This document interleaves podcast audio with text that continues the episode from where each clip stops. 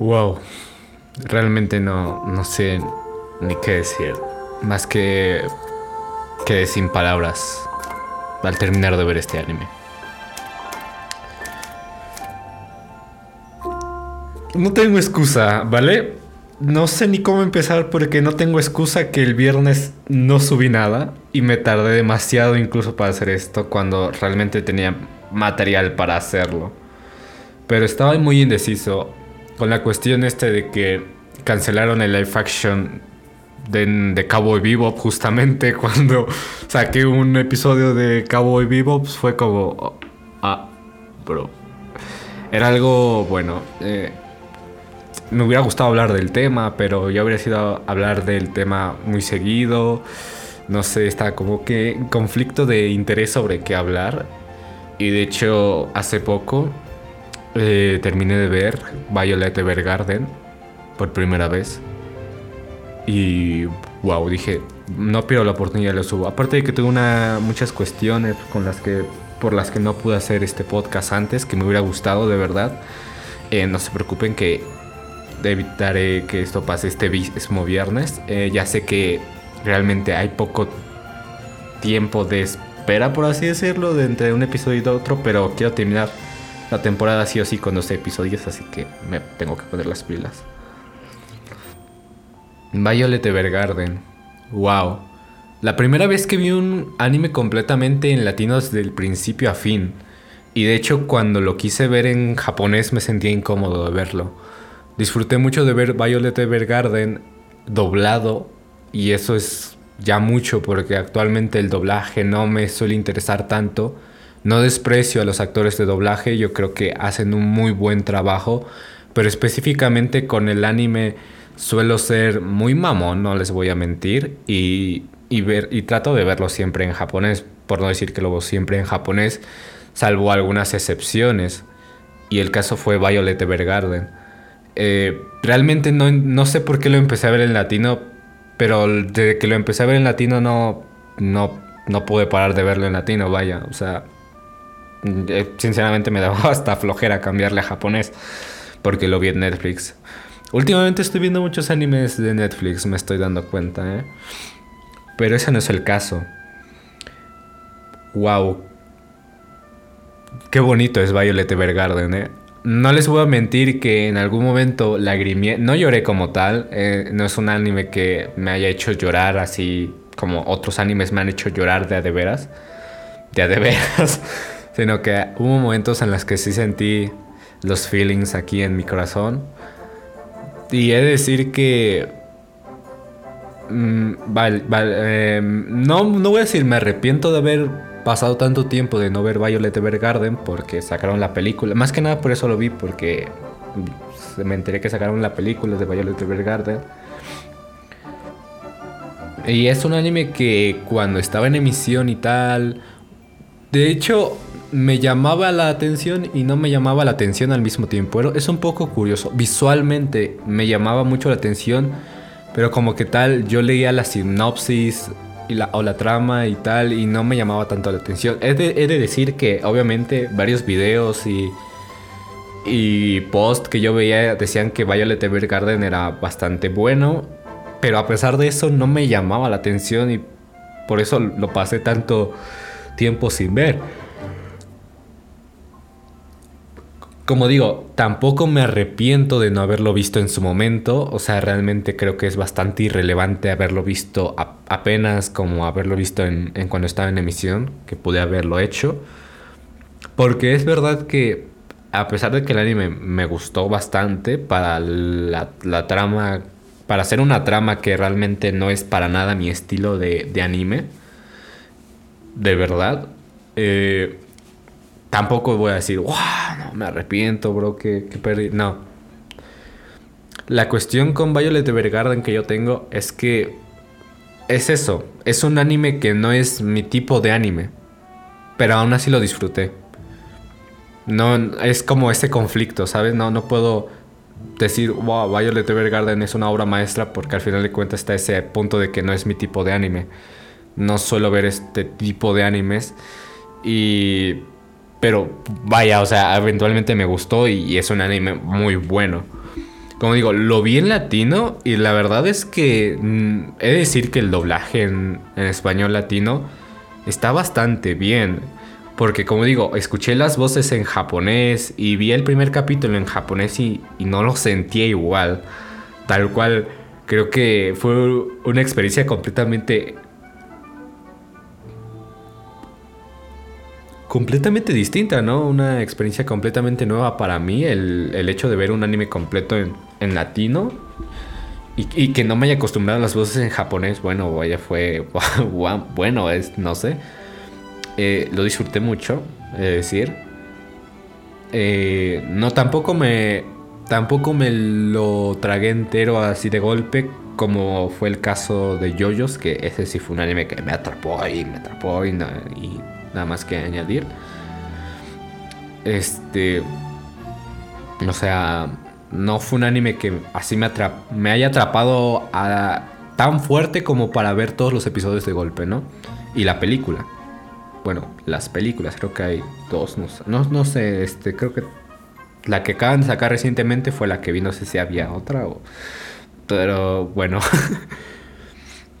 este, no. Porque la trama de Violet Evergarden para mí se me hace como muy simplona. Puede, que para mí, ¿no? Puede que para los demás sea una trama muy buena.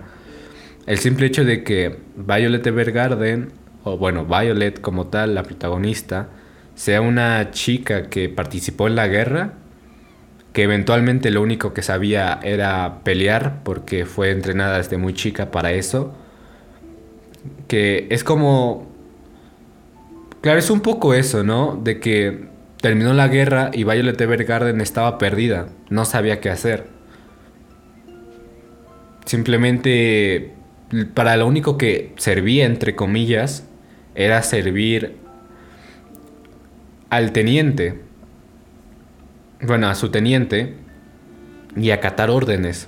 Tal cual, era, era una muñeca y bueno, de hecho el anime recalca mucho eso de que Violet no tiene emociones, y pues que es una muñeca. De hecho, el concepto es ese de que, ¿no? Y es curioso porque justamente Violet se mete a un trabajo, ¿sabes? Ya postguerra, Violet se mete a un trabajo en el cual requiere mucho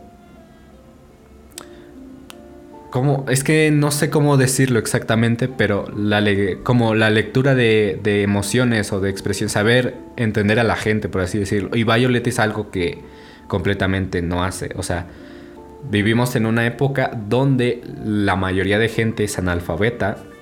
Y claro, para escribir cartas eh, recurren a un servicio llamado auto, auto, auto, ¿qué? Auto, Automemory Doll, creo que sí es así.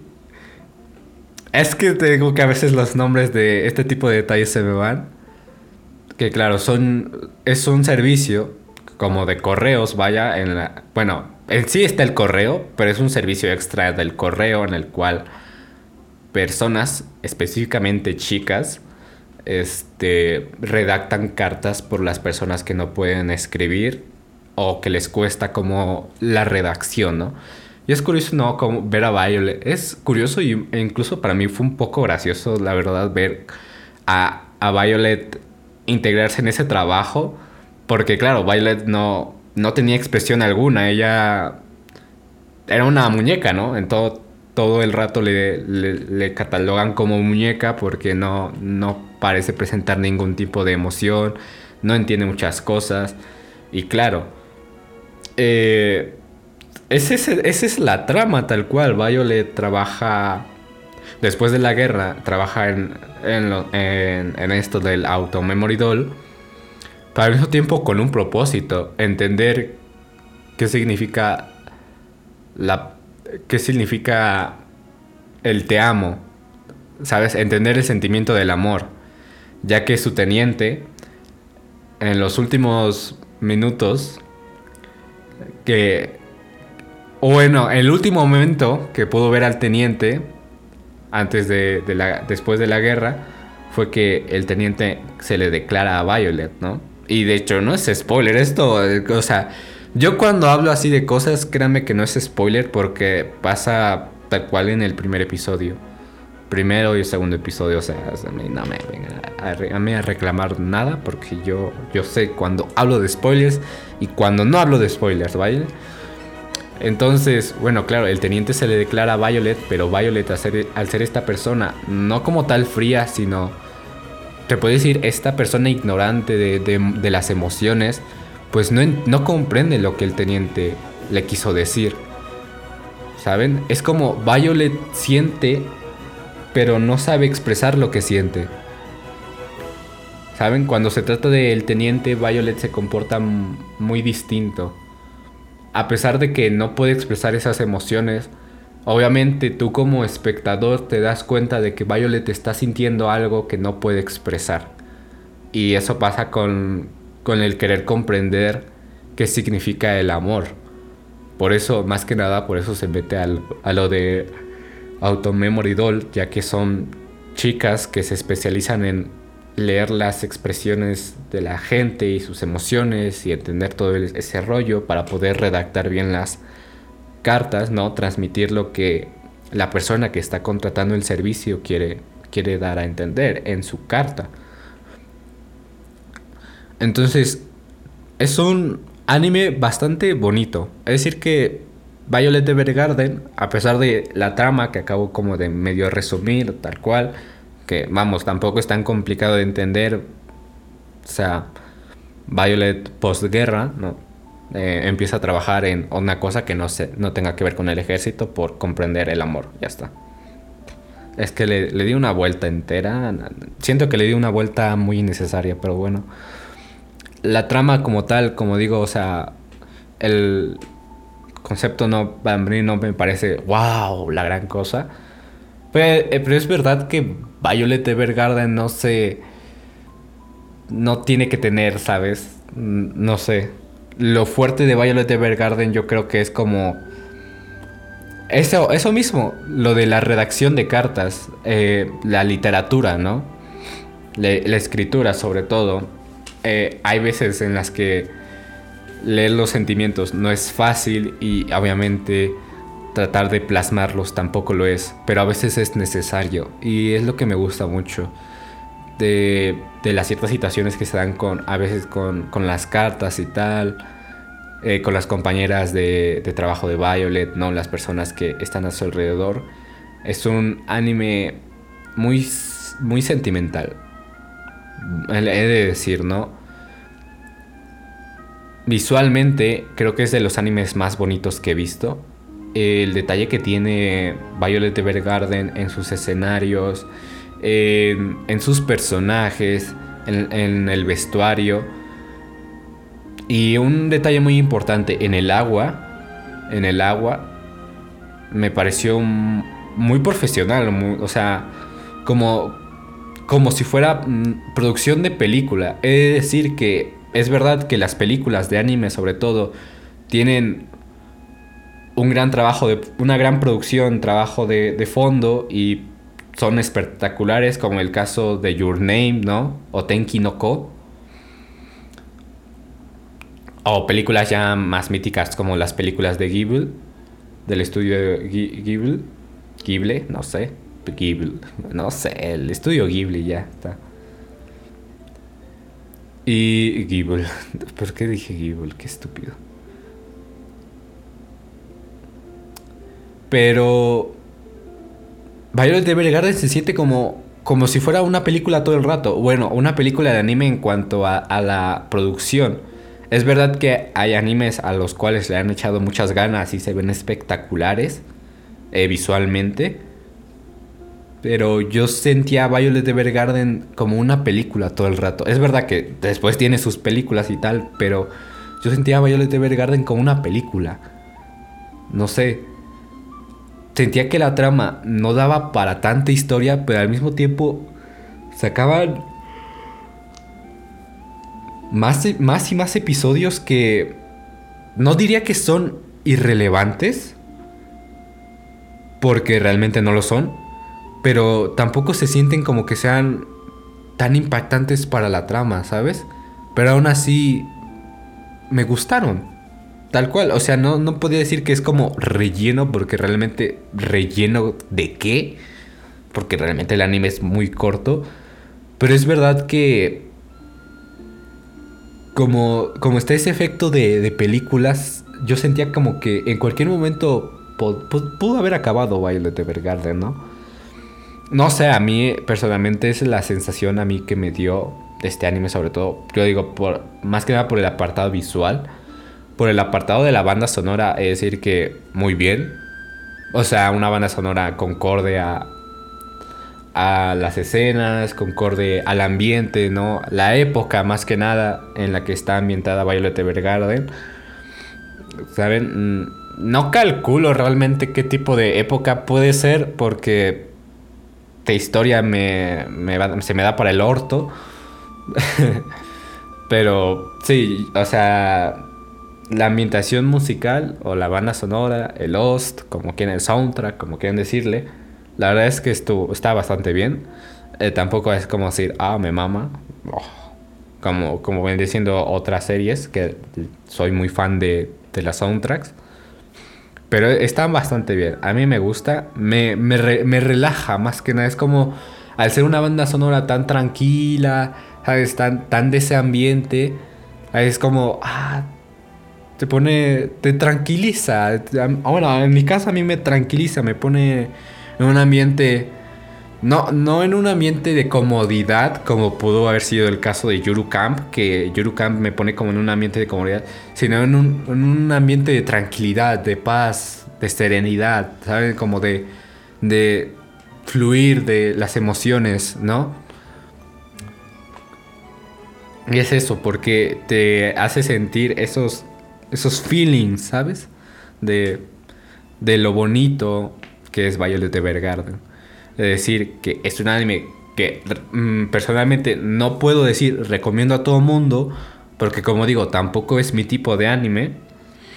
Y de hecho, o sea, me, sorprende que me haya gustado, la verdad, porque a lo mejor hace dos, tres años hubiera dicho, puta madre, qué aburrido.